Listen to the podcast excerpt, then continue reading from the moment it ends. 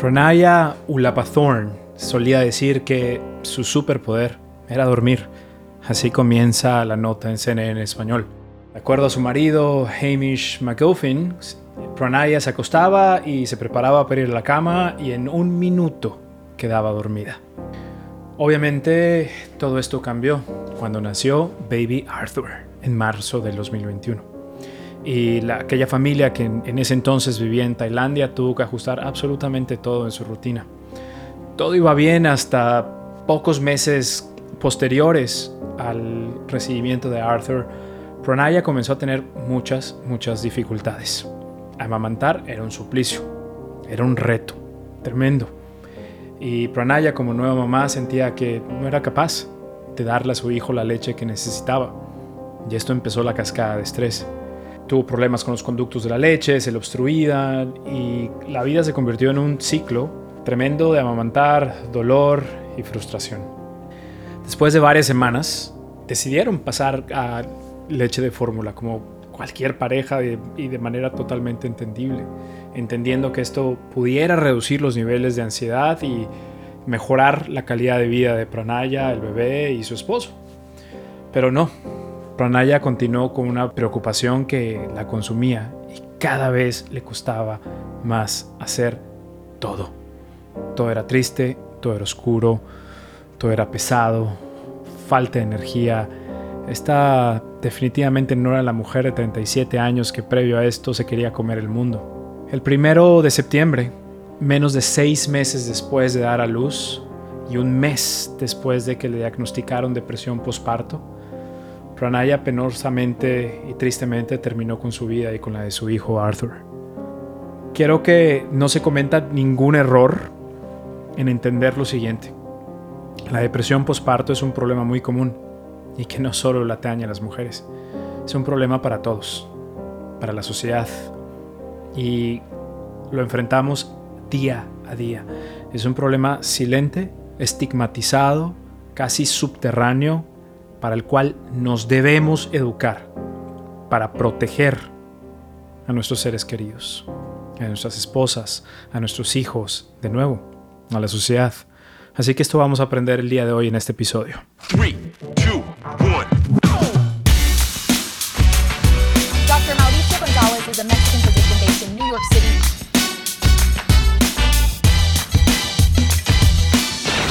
Doctor Mao informa. Hola a todos, ¿cómo están? Les mando un saludo enorme. Les saluda el doctor Mao.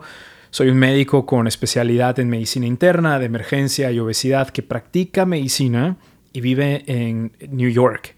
Y hoy, bueno, hoy es un episodio muy importante para mí y honestamente debe serlo para todos nosotros. Muchos de nosotros queremos ser papás. Y aunque es normal vernos invadidos por sentimientos de alegría y gozo, es muy sensato y muy razonable prepararnos para cualquier curva, cualquier cosa, cualquier obstáculo que la vida nos pueda traer. Y sobre todo como hombres o esposos debemos estar atentos a señales de alarma que se pueden presentar. Pero, ¿qué les parece si empezamos con lo básico? ¿Qué es la depresión posparto? Tras el nacimiento de un bebé, es común que muchas madres experimenten lo que se conoce como melancolía posparto. En Estados Unidos se le conoce como baby blues. Esto incluye cambios en el estado de ánimo, episodios de llanto, ansiedad, tristeza y problemas para dormir. Este estado, generalmente, de cualquier forma, es benigno e inicia unos días después del parto y puede prolongarse hasta por dos semanas.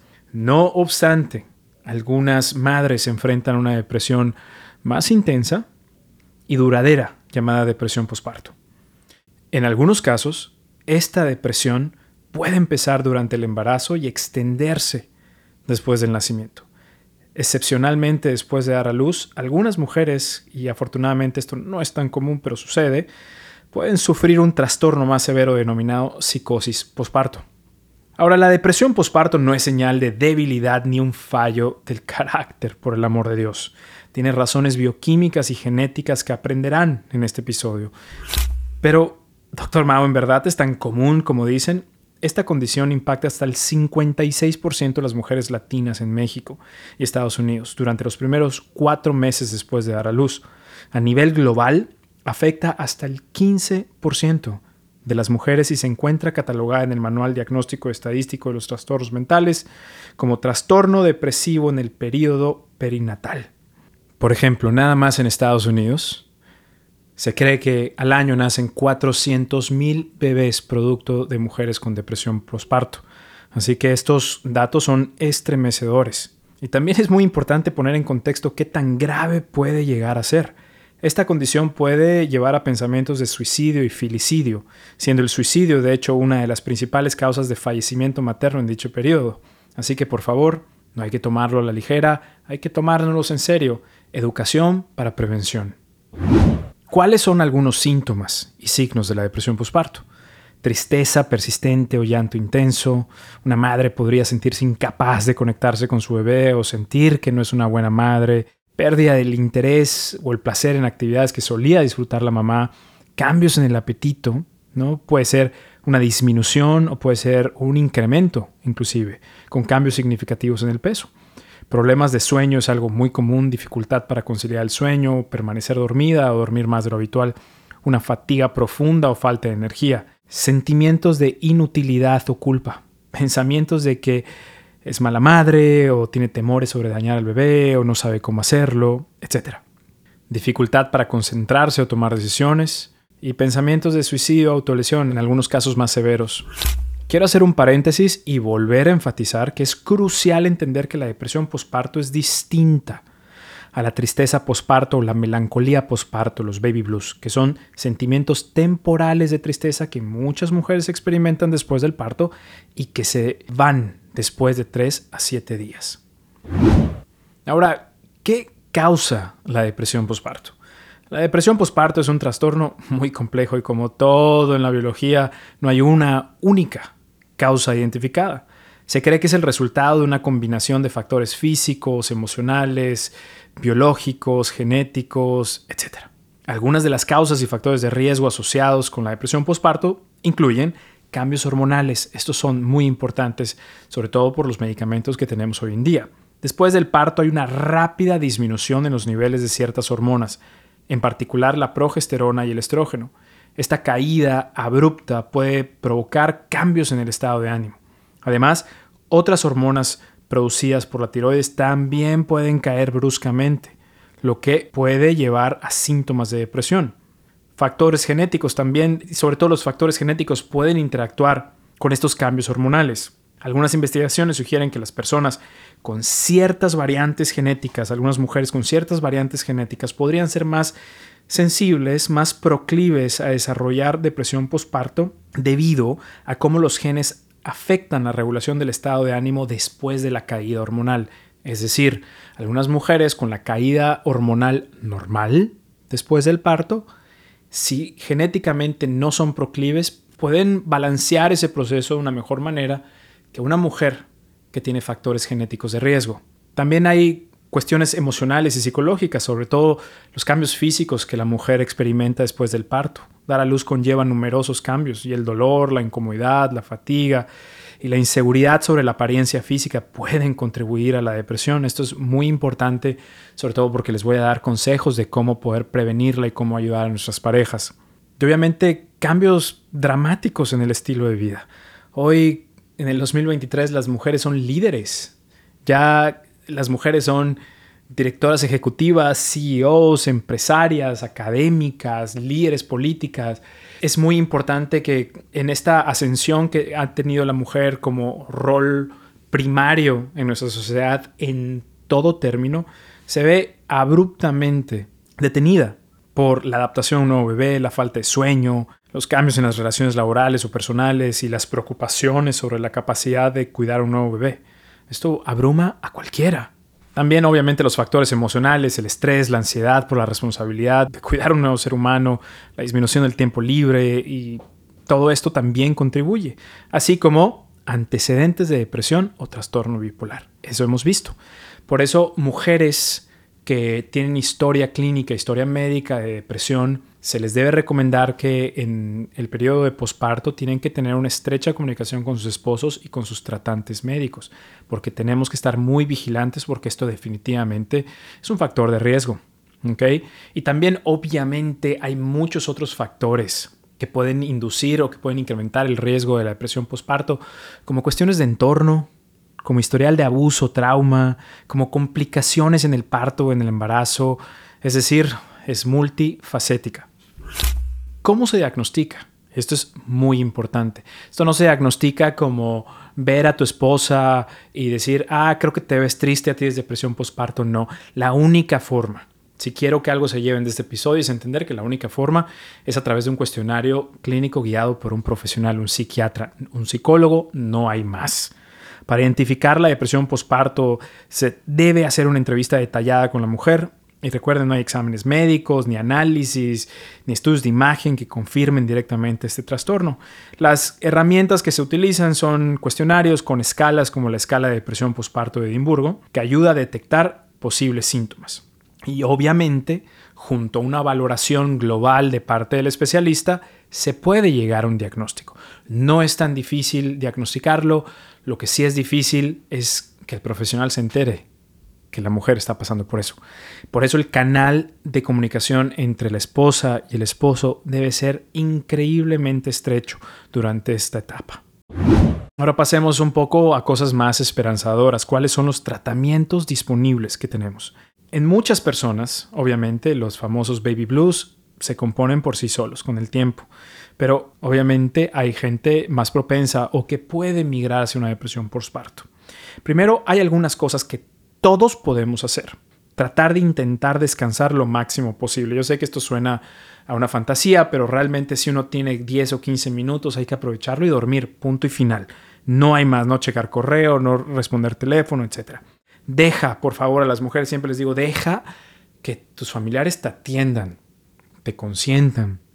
Estás en un momento crucial en tu vida que la gente te tiene que ayudar. Habla y comparte con otras madres que estén pasando por lo mismo, mantén la comunicación, tómate un tiempo para ti misma. Evitar consumir alcohol, drogas, ya que esto puede intensificar los cambios de humor. Y si enfrentas dificultades para lactar o producir leche, esto es muy importante, no dejes pasar el tiempo. Cada día cuenta, cada hora. Asesórate con un especialista en lactancia. Generalmente los pediatras te pueden ayudar desde el día uno con esto. De hecho, la recomendación es que esto se haga a pesar de que tengas problemas o no. Y la realidad es que la depresión posparto puede abordarse con terapia, medicación o una combinación de ambas. Por ejemplo, la terapia psicológica, esta te enseñará formas efectivas de enfrentar tus emociones, lidiar con los problemas, establecer metas alcanzables y reaccionar positivamente ante distintas situaciones. Esto de establecer metas alcanzables es de suma importancia para las mujeres que acaban de tener un bebé porque las expectativas son enormes, sobre todo cuando abres Instagram, Facebook, TikTok, donde ves a las madres rozagantes, felices, llenas de júbilo por el por la llegada de un bebé, pero la realidad es que esto no le pasa a todas y es normal también que, que, muchas personas tengan distintos procesos. Por eso encontrar metas alcanzables guiadas por un profesional de psicología es de suma importancia. En ocasiones también puede ser útil incluir a la familia o pareja en la terapia. Algunos ejemplos de técnicas terapéuticas para la depresión postparto incluyen la famosa terapia cognitivo-conductual y la terapia interpersonal. Discútanlo siempre con sus médicos tratantes. Fármacos antidepresivos pueden ser parte del tratamiento. Puede ser que tu doctor te sugiera tomar un antidepresivo. Es importante tener en cuenta que si estás amamantando, los medicamentos que ingieras podrían pasar a la leche materna. A pesar de ello, la mayoría de los antidepresivos se consideran seguros durante la lactancia, con un mínimo riesgo de causar efectos adversos en el bebé. Pero como siempre, esto debe ser una decisión informada y producto de una comunicación estrecha e individual con tu médico tratante. Es esencial discutir los beneficios y riesgos de estos medicamentos siempre. Ahora estamos viviendo un momento excitante en la historia de la depresión postparto. ¿Por qué? Porque los fármacos antidepresivos que les acabo de mencionar son los clásicos fármacos antidepresivos que se utilizan para la depresión en personas en distintas etapas de la vida, ¿no? No existía fármacos antidepresivos exclusivos de la depresión postparto, porque recuerda, la depresión postparto tiene razones distintas, sobre todo la caída drástica de las hormonas del embarazo. Y Digo que este es un momento excitante porque ya contamos con dos nuevos medicamentos específicos para esta condición, los cuales se han aprobado en los últimos dos años. La brexanolona es el primer fármaco que la FDA en Estados Unidos ha validado para atender la depresión postparto en mujeres adultas. Actúa moderando la brusca disminución de ciertas hormonas tras el parto que pueden desencadenar la depresión postparto. Debido a potenciales efectos secundarios de consideración como la excesiva somnolencia, es esencial que la paciente permanezca bajo supervisión médica en una institución sanitaria, en un hospital, durante más de 60 horas mientras se le suministra el medicamento poquito a poco de forma intravenosa. Esto hace que este tratamiento no sea tan común y no sea tan práctico porque pues las mujeres tendrían que quedarse en un hospital 60 horas, ser revisadas, no es algo tan fácil de hacer. Pero en agosto 4 de este año, en 2023, la FDA aprobó la suranolona. La brexanolona y la suranolona son derivados de una sustancia, ambos son derivados de una sustancia natural en nuestro organismo conocido como alopregnanolona un esteroide que se forma a partir de la hormona progesterona.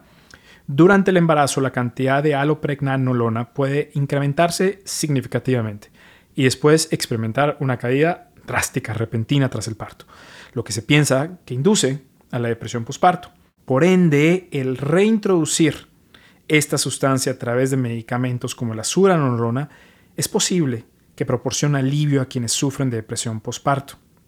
Y a pesar de que ambos fármacos tienen un funcionamiento parecido, aquí vienen las buenas noticias. La suranolona es por vía oral, una pastilla que se puede tomar en la comodidad del hogar, lo cual cambia la practicidad completamente.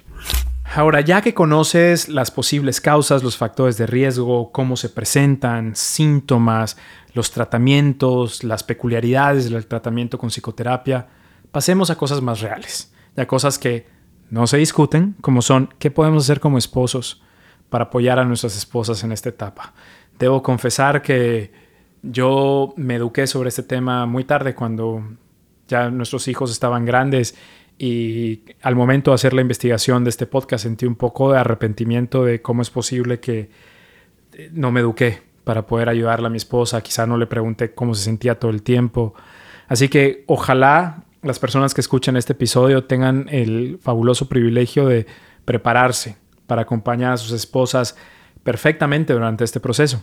Eh, primero, como esposo uno no puede fingir que lo que está pasando la esposa, sobre todo en materia de depresión, va a desaparecer por su cuenta o hacer como que no existe, etc. Esto, curiosamente, retrasa la recuperación porque no se establecen líneas de comunicación con tu esposa.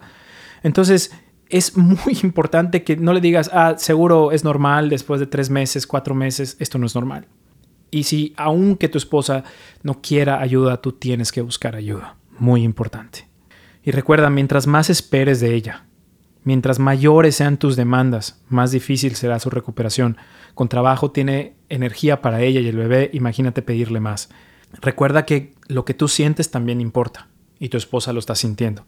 Así que estar en plena comunicación siempre ayuda. Y recuerda, siempre es bonito tener un poco de esperanza y saber que este proceso tiene un tiempo de caducidad y que muchas mujeres se recuperan. Así que no pierdas la calma, trata de mantenerte ecuánime porque esto tiene fecha de expiración. Ahora, ¿qué decir? ¿No? ¿Cómo comunicarnos con nuestras esposas? Hay que reconocer que los humores y la vulnerabilidad emocional probablemente estorben el camino de la relación esposo-esposa durante estos meses. Va a suceder punto y final y no hay nada de malo con eso, solo hay que educarnos para poder seguir avanzando. Te vas a enfrentar a que si le dices que la amas, puede que no te crea. Y eso como esposo se siente feo, pero puede suceder y no es nada personal, es simple y sencillamente el momento y los cambios bioquímicos que tu esposa está sufriendo. Si dices que es una buena madre, probablemente ella piensa que solo lo dices para hacerla sentir mejor y te puede frustrar también. Ah, cuando le dices que se ve hermosa, bellísima, también podría asumir que estás mintiendo. Si le dices que no se preocupe por nada, tal vez piense que no tienes ni idea de lo mal que se sienta. Si sugieres que puedes llegar a casa temprano para ayudarla, se siente culpable que te está alterando tu vida. Si le dices que tendrás que trabajar hasta tarde, puede que piense que no te importa. Todo esto es producto de la depresión postparto. ¿Ok? es importante conocer que esto no es nada personal, es producto de, esta condición tan compleja. Pero ¿qué puedes hacer? Primero, dejarle saber que estás consciente y que sabes que se siente ya fatal. De una manera muy realista, muy tranquila, frecuente, decirle que las cosas van a mejorar. ¿ok? Hacerle saber que ella está haciendo lo correcto para sentirse mejor, sobre todo está tomando la terapia, medicamentos, etc. Enfatizarle que ella está tomando los pasos adecuados. Y, decirle que aunque su humor no esté en el mejor momento, ella sigue siendo buena madre. Y dile que también que aprecias y que reconoces todo lo que ella está haciendo para esforzarse para salir de esto. Recuérdale que la amas, aunque lo crea o no, y dile que su bebé, tu bebé, va a estar bien. Y por supuesto hay cosas que podemos hacer todos para aligerar un poco el camino.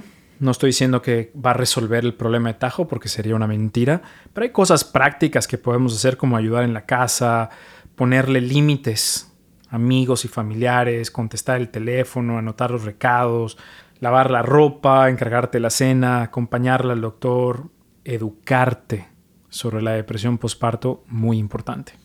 Y cada vez que haya externa una preocupación, anótala y hazle esta pregunta al doctor o al terapeuta. Hagan una lista de las cosas que podrían ser un desahogo para ella para que ambos puedan referirse a ella cuando necesiten un descanso. Y la verdad, algo que a todos nos cuesta, pero que creo que es lo más importante, simple y sencillamente estar con ella, estar con tu esposa, sentarte solo, sin la TV, sin los niños, sin el perro, las cuentas, el periódico, solo ustedes dos. Hazle saber que estás ahí. Esto es de increíble ayuda.